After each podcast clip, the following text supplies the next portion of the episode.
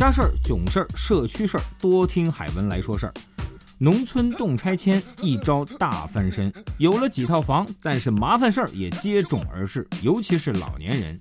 几个子女手心手背都是肉，留给谁才好呢？海文就知道有这么一位老太，膝下四个子女，一女三子，其中一个儿子精神上有残疾，一个儿子招女婿算是人家的人了。产证上残疾儿子有名分，这事儿还算靠谱。但是除招女婿儿子有份外，另外一女一子没上榜。从此啊，老太宁静的生活开始掀起波浪。那是三天一大吵，五天一小闹啊！小辈们除了争，还要求老太改遗嘱。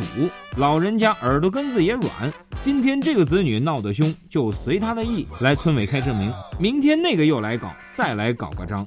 村委盖章是一个又一个，家里闹的是一浪又比一浪高啊！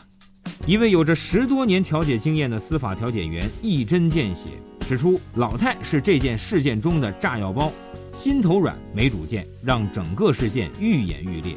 最后，他建议老太所在的居委干部陪同老太单独想清楚之后再立遗嘱，同时到公证处要求遗嘱公证，还不能让任何一个子女在场。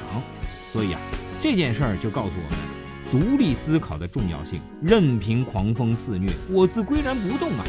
有些事儿做决定前先考虑充分，确定之后不到万不得已不要变更。或许这是时间和生活告诉我们的经验与教训。